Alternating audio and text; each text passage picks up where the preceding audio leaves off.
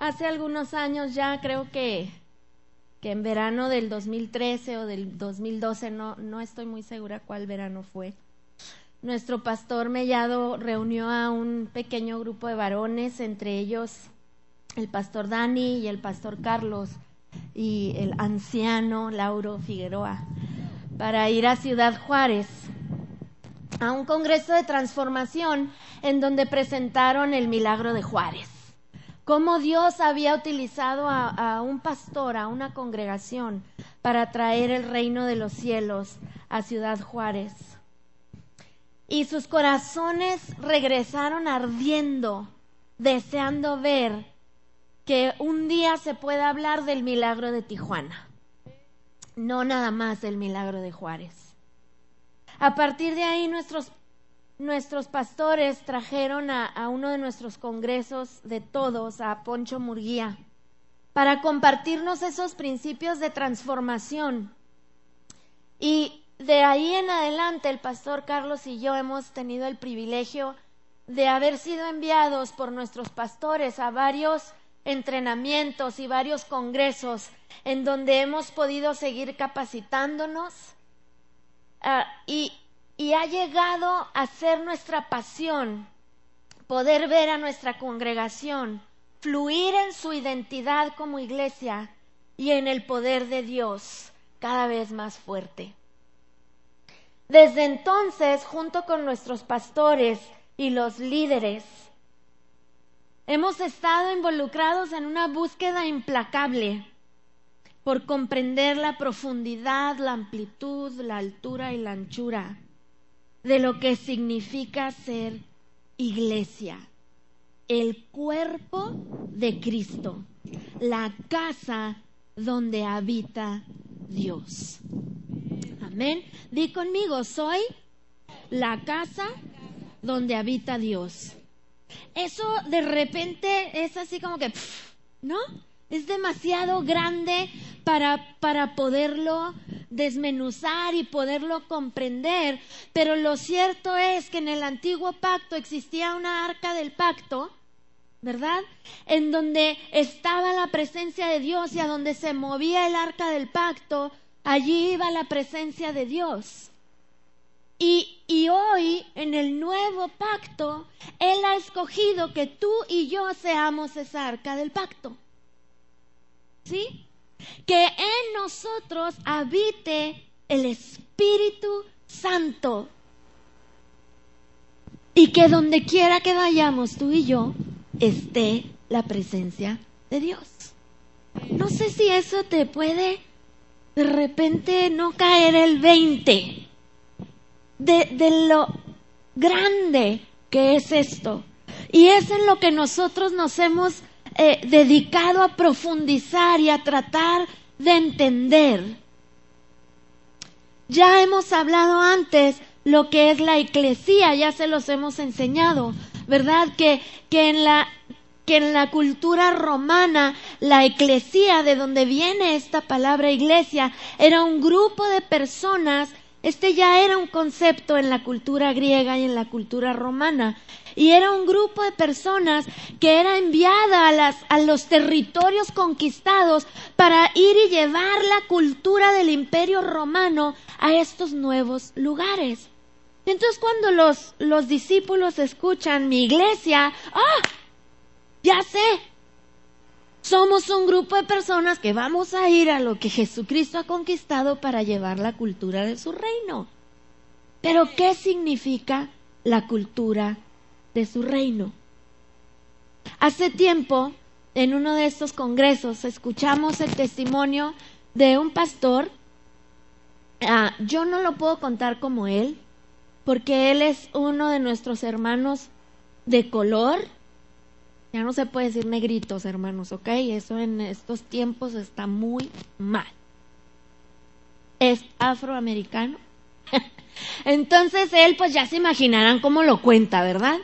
Uno que le falta la melanina, pues es medio aburrido para platicar, pero él cuenta que él en su vida fue expuesto a la iglesia, raro para su cultura, ¿no? pero nunca había sido expuesto a la iglesia, nunca había escuchado acerca de Dios, no sabía nada acerca de Dios, ni de qué era la iglesia, ni la Biblia, ni nada. Estaba perdido en el mundo de las drogas y el mundo del alcohol, cuando de una manera milagrosa y contundente Jesús lo atrapa. Si sabes que tú crees que tú andas persiguiendo a Dios, pero Él es el que te anda persiguiendo a ti y te atrapa. Y entonces dice que el Señor lo atrapó y lo salvó y él lo único que supo era que en los hoteles había Biblias de los Gedeones. Yo tengo un tío que es Gedeón y gloria a Dios por los Gedeones. Y entonces sacó esa Biblia y empezó a leerla y a leerla porque él, no sabía nada. Y dice que después de leerla varias veces, Fíjense nomás cómo lo atrapó el Señor, la leyó varias veces, ¿ok? Que después de leerla varias veces, es un hombre inteligentísimo este hermano, eh, dijo, pues aquí dice que me debo de congregar, que no deje de congregarme, voy a ir a congregarme. Y que cuando entró a la congregación que andaba por ahí, se sorprendió.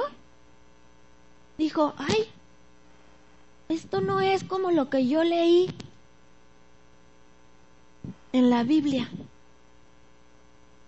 No se parece a lo que pasaba en la iglesia que yo leí en la Biblia.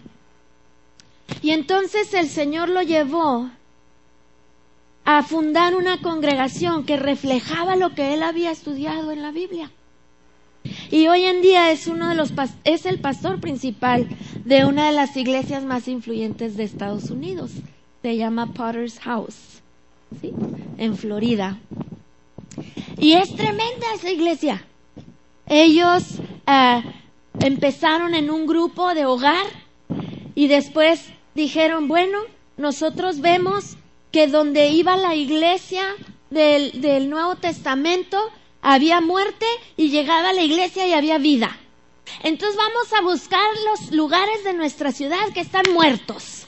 Y fueron y buscaron los lugares de la ciudad que estaban totalmente abandonados y se reunieron y entre todos compraron un centro comercial abandonado. ¿Sí? Y ahí empezaron a tener sus reuniones.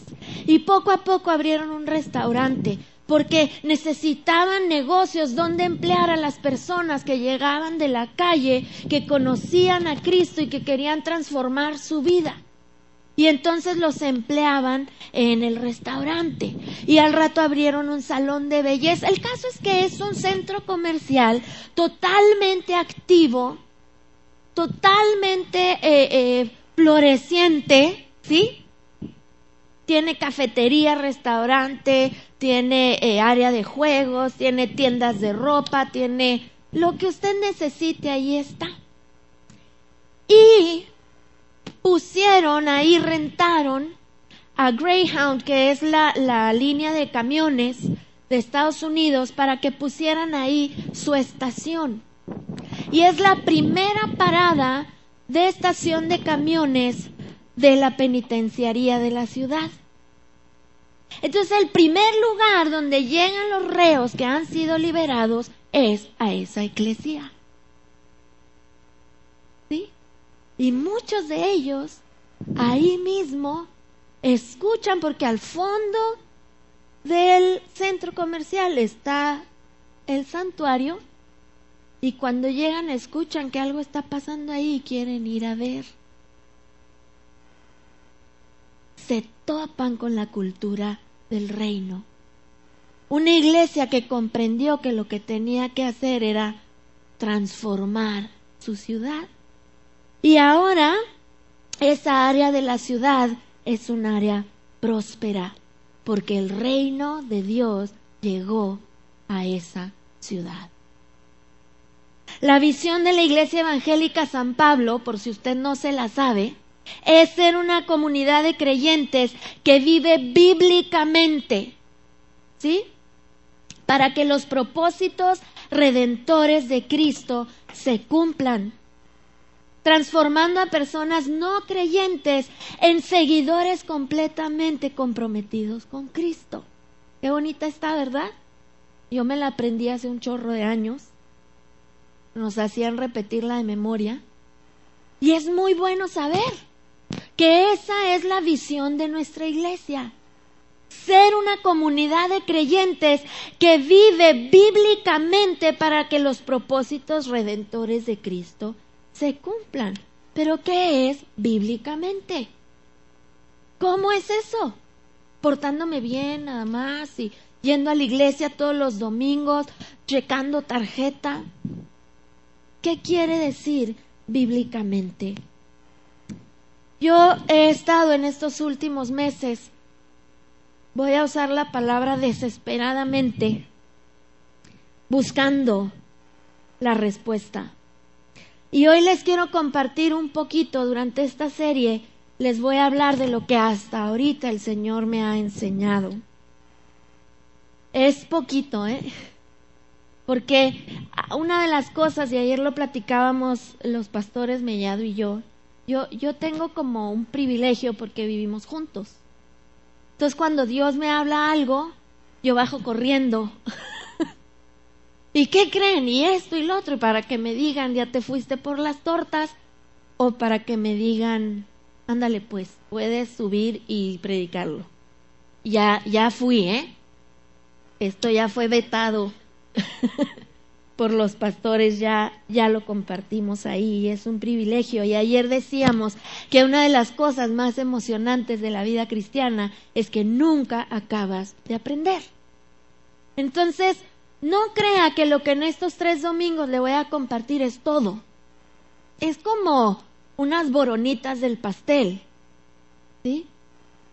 Pero es algo con lo que podemos comenzar avanzar.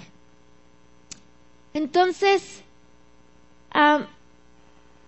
si hoy nosotros podemos entender lo más básico de lo que es ser la iglesia, la casa donde Dios habita, ese va a ser el comienzo para que nosotros podamos ver que es en Tijuana como es en el cielo. ¿No es eso lo que queremos? Eso así se llama nuestra serie, en Tijuana como en el cielo. Porque para poder llevar el cielo allá afuera, mis hermanos, es necesario primero experimentar el cielo aquí adentro. Tú no puedes dar lo que no tienes. ¿Sí? Es básico. Tú no puedes querer experimentar una victoria externa que no has tenido internamente. Entonces tenemos que empezar en esta casa. La primera vez que la Biblia menciona el término la casa de Dios es en Génesis. Es mi libro favorito. Todos los años me propongo leer la Biblia completa. No lo he logrado. Porque empiezo en Génesis y ahí me atoro y me quedo como cuatro meses. y, este año en un grupo de estudio que Fíjese nada más, varias mujeres no creyentes, amigas de, de Eli Figueroa, le dijeron que si por favor podían tener un estudio bíblico con nosotras para aprender acerca de Dios. Entonces estamos reuniéndonos los viernes y les estaba platicando esto, les digo, este año ya me propuse otra vez leerla, pero voy a empezar en Éxodo. para que no me pase lo mismo. Ya a fin de año leo Génesis otra vez.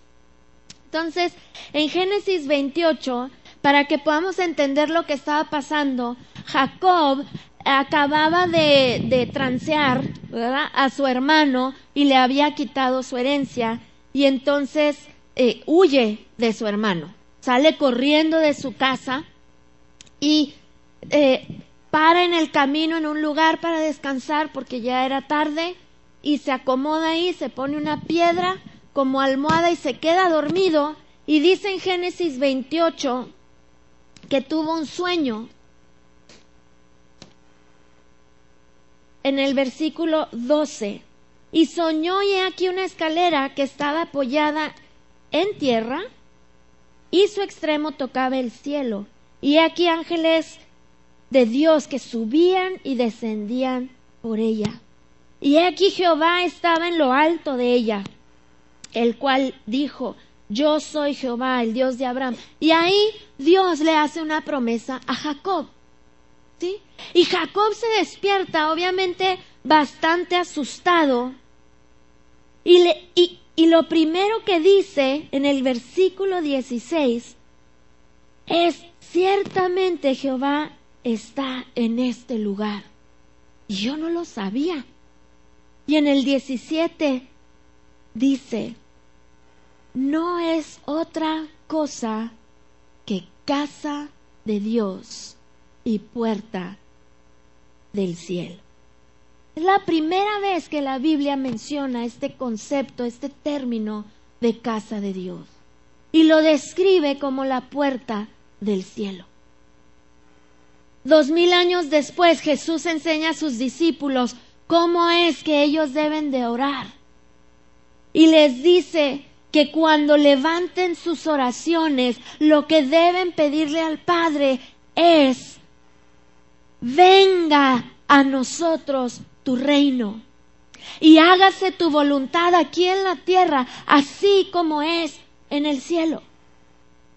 ¿Qué está diciendo esto? Cuando yo estaba estudiando este versículo y, y como que me cayó algo el 20 y entendí que lo que Dios nos está pidiendo es que le pidamos que las cosas aquí en la tierra sean como son allá arriba en el cielo. Ahorita, mientras estamos aquí, que no necesitamos esperar. El otro día dice mi hija Eliana, yo tengo 10 años, ayer entramos al Costco y no sé por qué, dice, yo tengo 10 años y yo creo que me quedan como unos 80 o 70 años de vida. Ay, bueno. no te tienes que esperar a irte para poderlo experimentar. Cuando Jesús caminó en la tierra, Él trajo su reino con Él.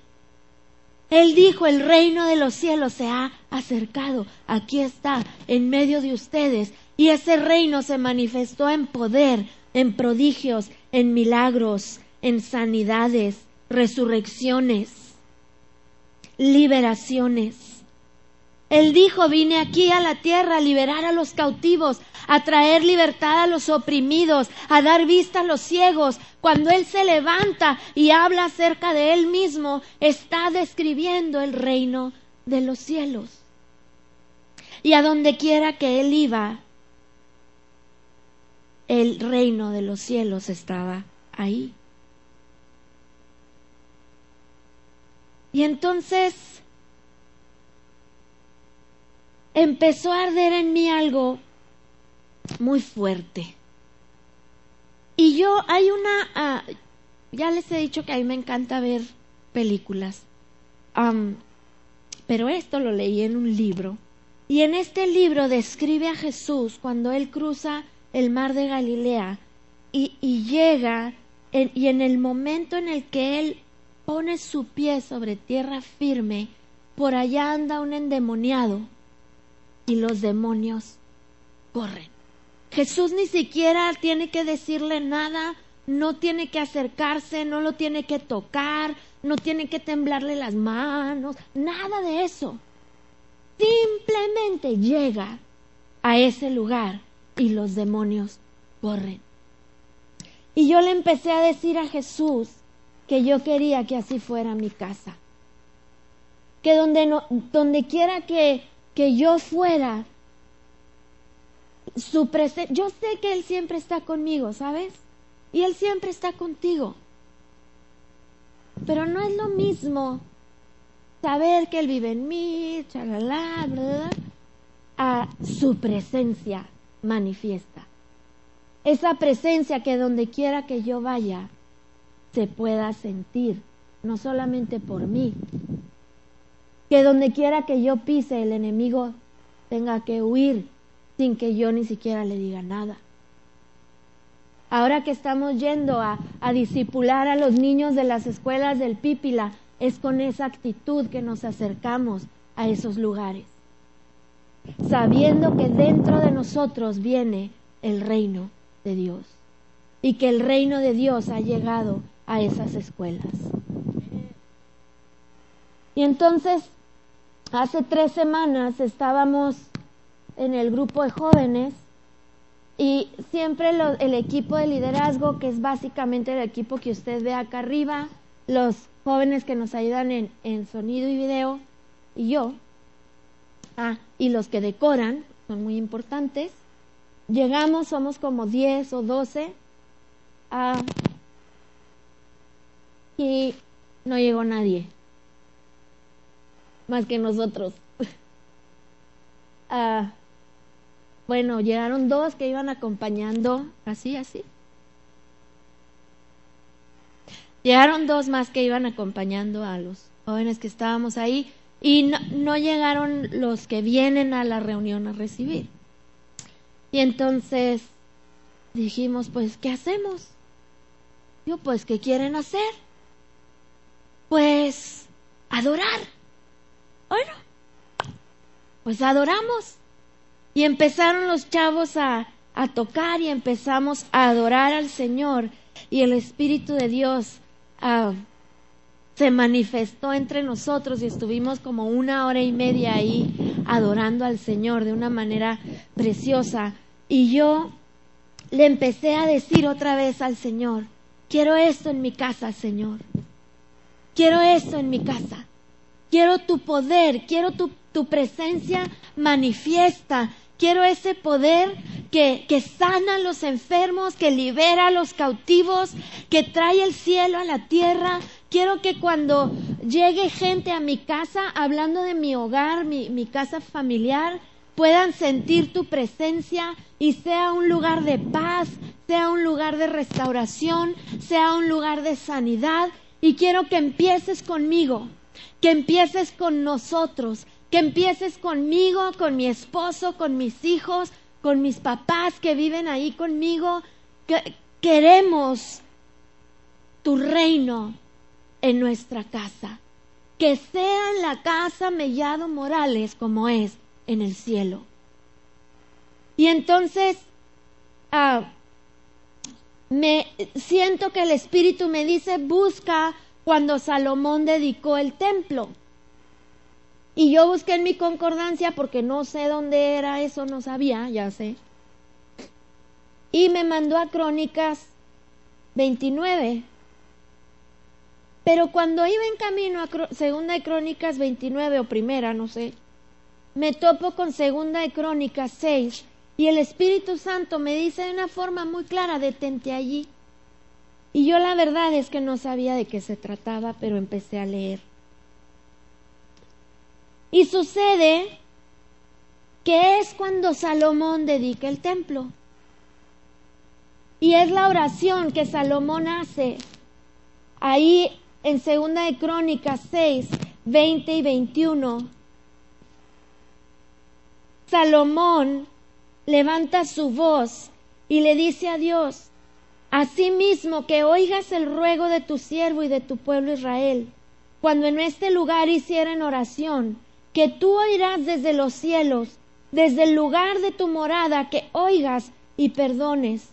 Y si alguno pecare, perdón, el 20 y 21, que tus ojos estén abiertos sobre esta casa de día y de noche, sobre el lugar del cual dijiste, mi nombre estará allí, que oigas la oración con que tu siervo ora en este lugar, que oigas el ruego de tu siervo y de tu pueblo Israel, cuando en este lugar hicieren oración, que tú oirás desde los cielos, desde el lugar de tu morada, que oigas y perdones. Y yo sentí en ese momento que ese era mi clamor, que el Señor me había llevado a un lugar donde, donde se le habían podido poner palabras a lo que yo le estaba clamando. Yo quiero que en este lugar, y yo hablaba de mi casa, ¿sí? De mi hogar, de mi familia que tus ojos estén sobre mi casa y que lo que mi familia y yo te pidamos, tú escuches y tú respondas. Y seguí leyendo y en segunda de Crónicas, segundo de Crónicas 7, 1 y 3, dice que cuando Salomón terminó de orar, el Espíritu de Dios descendió de los cielos y consumió el holocausto que habían ofrecido y la gloria de Jehová llenó la casa. Y era tan fuerte la gloria que ni siquiera los sacerdotes podían entrar al templo. Y me encanta porque en el versículo 1 termina diciendo, y la gloria de Jehová llenó la, la casa. Y entonces me emocioné porque dije, Señor, tú has escuchado mi clamor y tu gloria va a caer sobre mi casa y tu gloria va a llenar mi casa y, y va a suceder todo lo que yo te he estado pidiendo. Y seguí leyendo y me topé con que esa noche, cuando acaban todas las festividades, en 2 de Corintios 7, 15 y 16, Dios mismo, Jehová, Jesús, viene. Crónicas, Corintios. Ya ando por las tortas. Ya ven, si me voy por las tortas me corrige. En 2 de Crónicas 7, 15 y 16, esa noche después de acabar las festividades, se le aparece Jehová a Salomón y le responde y le dice, ahora estarán abiertos mis ojos y atentos mis oídos a la oración en este lugar, porque he elegido y santificado esta casa para que esté en ella mi nombre para siempre, y mis ojos y mi corazón estarán ahí para siempre. Amén.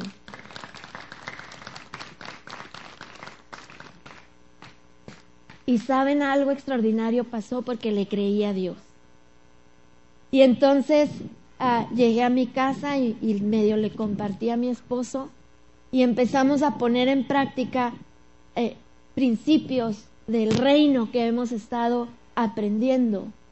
Que yo te voy a decir una cosa, Dios no va a resolver tu problema por obra de magia. Dios te va a dar principios. Así te va a dar tu solución. Te va a dar principios del reino para que la cultura del reino la apliques a tu problema y tu problema se resuelva.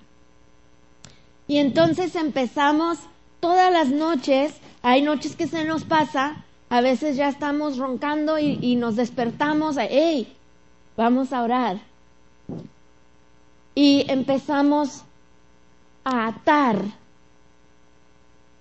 cualquier cosa que nosotros observamos en nuestro hogar y que la vemos y decimos, esto no es así en el cielo, la atamos y desatamos como si es en el cielo. ¿Sí? Atamos la mentira, desatamos la verdad atamos la contienda, desatamos la paz. Atamos la depresión, desatamos el gozo. ¿Sí?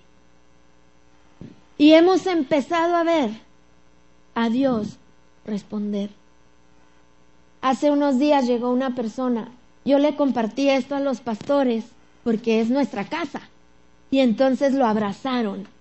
Y hace unos días llegó una persona muy en una crisis, supongo, yo no la atendí. Y me compartía la pastora Rita que solo unas horas después le llamó diciendo que estaba milagrosamente experimentando una paz y un gozo y que sabía que era porque había entrado a esta casa. El reino de Dios ha llegado a la casa Morales Mellado. Amén. Cuando compartí esta palabra con nuestros pastores, el corazón de los tres ardía, porque queremos ver el reino de Dios manifestándose entre nosotros a través del poder del acuerdo de creer juntos. ¿Sí? No es lo mismo, yo quiero quiero que entienda una cosa. No es lo mismo, ¿sí? No es lo mismo, se me cae. Tengo una orejita bien chiquita. No es lo mismo que, que yo comprenda algo y yo solita lo haga, a que lo comprendamos dos y luego lo comprendamos tres, y luego cuatro, y luego cinco, y luego seis, y luego veinte, y luego treinta, y luego cuarenta, cincuenta, mil, dos mil. El efecto usted tiene que saber que es exponencial. ¿Sí? Entonces, eh, cuando nosotros compartíamos esta palabra, ardía nuestros corazones porque queremos ver el reino de Dios manifestándose entre nosotros y lo hemos comenzado a ver. Y el Señor nos dijo esa noche que Él no solo estaba hablando de nuestra casa, que Él también estaba hablando de esta casa.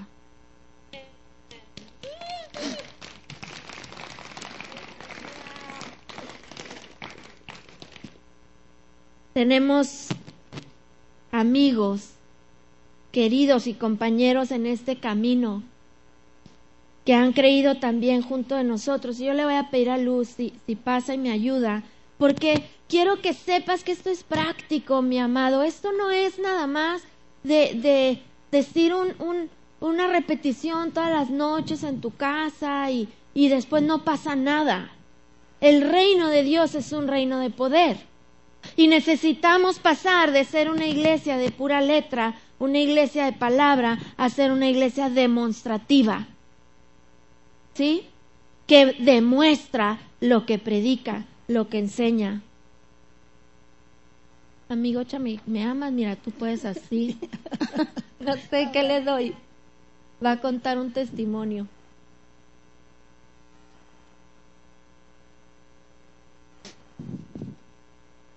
De lo que el Señor hace cuando nosotros le creemos los, la cultura de su reino. Pues a nosotros nos pasó que mi vecino, una vez más o menos les di una parte del testimonio, me parece, este, nuestro vecino es un maestro y de repente uh, llega en esos días de Semana Santa y este, llegó él uh, a la casa y me, me hace señas su ex esposa y me dice, ven y voy y, lo miro y me impacta mucho porque este venía rapado todo de un lado y este con una cicatriz de 32 puntadas, algo así. Este, y yo le digo, ¿qué le pasó? Y tuvo el señor un derrame, un derrame cerebral, había estado en coma. Este, y el señor llegó ahí, este, lo dieron de alta, pero él llegó sin poder moverse, todavía sin poder hablar, sin tener eh, coherencia en lo que él, en lo que poco hablaba, no, no tenía pues coherencia, lo que estaba, no estaba bien, pues. Entonces, este, ya le hablo a mi esposo y le digo, ven, le digo, vamos a ayudarlo a, entrar a su casa. Entonces, este, mi esposo eh, y él y otra persona lo cargan y yo le muevo, eh, no, no lo podía, no se podía sostener con sus piernas. Entonces yo le movía una pierna y luego le movía la otra y así ellos lo, así lo metimos a su casa. Entonces, este, para nosotros fue bien impactante porque era una, es una persona que estaba bien, o sea, y fue algo así, súper rápido lo que le sucedió eh, de un accidente que tuvo y este, y fue muy grave, él pudo haber quedado ahí. Entonces, ah, yo, nosotros lo único que le dijimos, ¿sabes qué? Vamos a estar orando por usted. Ni siquiera la verdad, les voy a ser sincera, no le impuse las, no le pusimos las manos encima, solamente le dijimos que íbamos a estar orando por él, por él que creíamos que Dios era grande y que, y que algo iba a pasar en su vida y este y estuvimos al pendiente de él los dos días yo fui a visitarlo para para este cortarle su la parte donde le había quedado el cabello para rasurarlo. Entonces me dijo él, ¿sabes qué? Mira cómo estoy ya. O sea, ese día se, no podía ni moverse, no tenía fuerza en los brazos, en las piernas. Y, y sí estuvimos orando por él, mi esposo y yo, y este, fue impresionante verlo. Ese día se puso de pie y me dice, mira, ya tengo fuerza en mi brazo derecho, me saluda y me aprieta. Y yo, la verdad, yo estaba sorprendida de cómo él ya estaba caminando y tenía fuerzas y lo miro que empieza a subir unas escaleras y yo digo, oh, gracias Dios, gracias Dios porque tú eres eh, eh, eh, el que levanta al enfermo y, fue impresionante verlo. Y, y, y después a los días él viene a la casa y al patio y nos dice, este, ¿saben qué? Yo la verdad, yo no tenía ni idea de Dios. A él, él ahí en el hospital nos empezó a pasar que él, tuvo un, un, como una visión de Dios y, vino, fue algo sobrenatural a su vida. Entonces me dice, yo ni, ni por aquí tenía que onda con Dios, pero Él vino, dice, y, y, y me atrapó y, ahorita fíjense que ya estoy yendo a una iglesia y, Él estaba agradecido porque habíamos orado, habíamos estado ahí al pendiente de Él. Y la verdad, o sea, él ya se está congregando, tiene amigos que son pastores y, y, y, él está, o sea, cambió su vida y ustedes lo vieran, o sea, él ya maneja, él, él saca a su perro a pasear, camina, te o sea, como si nada le hubiera pasado. Nada le hubiera pasado. Amén. A Javier. El Ese es el reino de Dios, amén. Hace unos días estábamos en casa, ya era, era como la una de la mañana y mi esposo recibe una llamada de la familia Lenes porque Martín había eh, perdido el conocimiento y no respondía. Y entonces eh, Carlos se fue corriendo a, la casa de la familia Lenes y, y empezaron a orar por él. Y nosotros no sabemos lo que él vivió, pero Martín sí sabe. Y él está convencido de que el Señor lo levantó de los muertos por las oraciones de una iglesia que cree. Amén. ¿Quieres esto para tu casa? ¿Quieres? Hemos entendido una cosa, que Él habita en la alabanza de su pueblo y que la manifestación de su presencia está en la adoración. Que es la adoración la que, la que nos lleva a poder traer el cielo a la tierra. Padre nuestro que estás en los cielos, santificado sea tu nombre.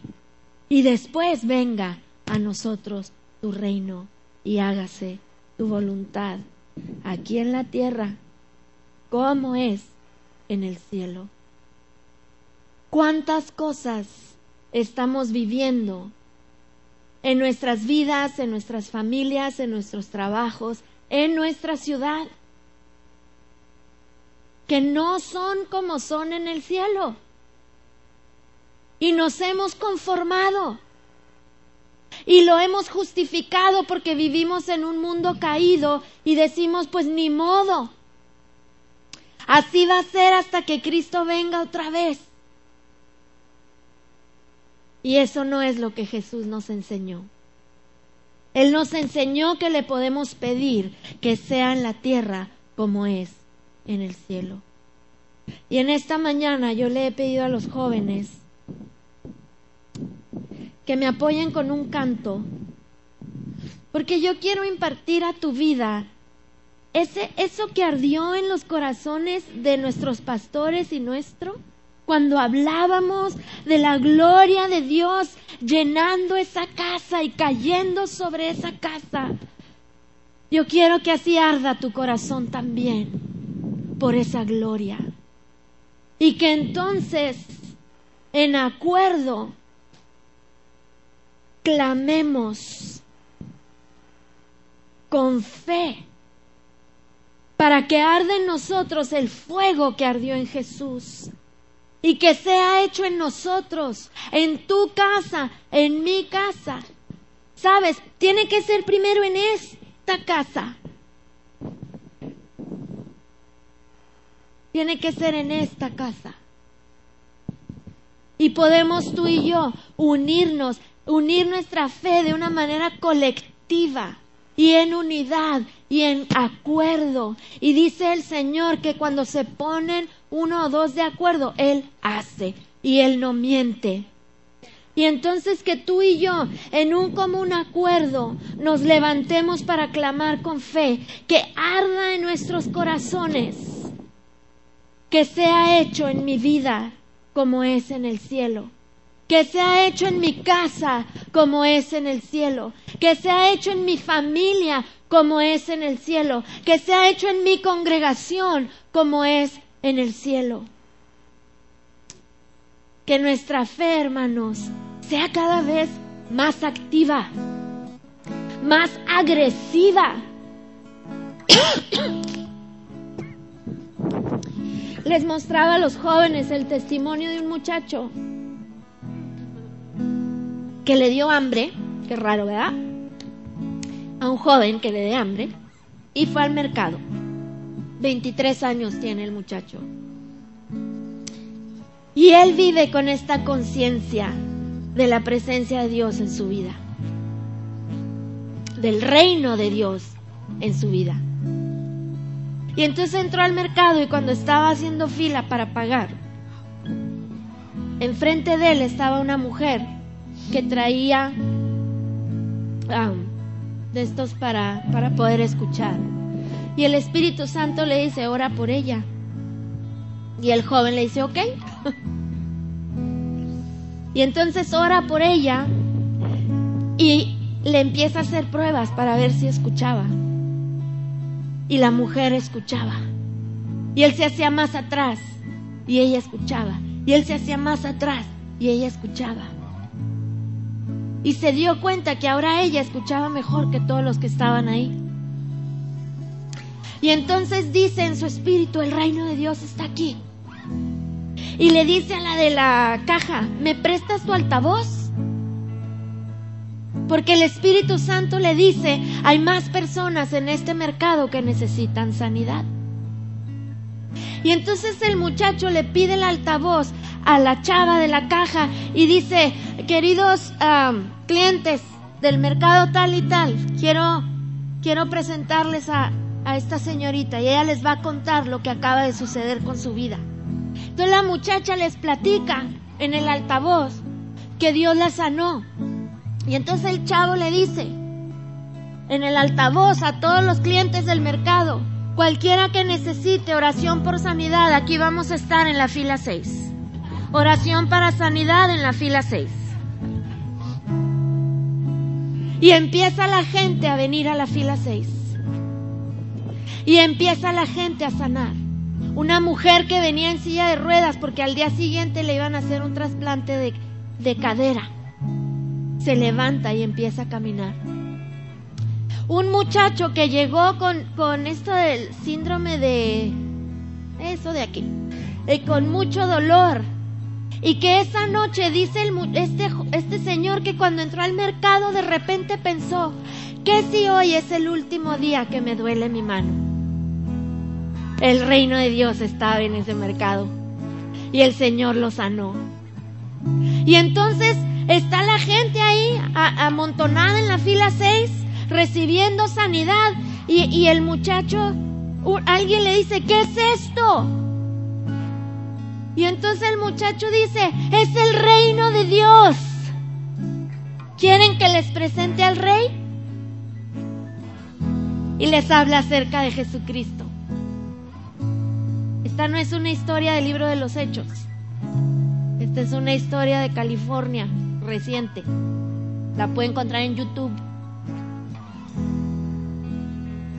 Porque un joven le creyó a Dios. Que donde quiera que él va, el reino de Dios está ahí. Y donde está el reino de Dios hay libertad.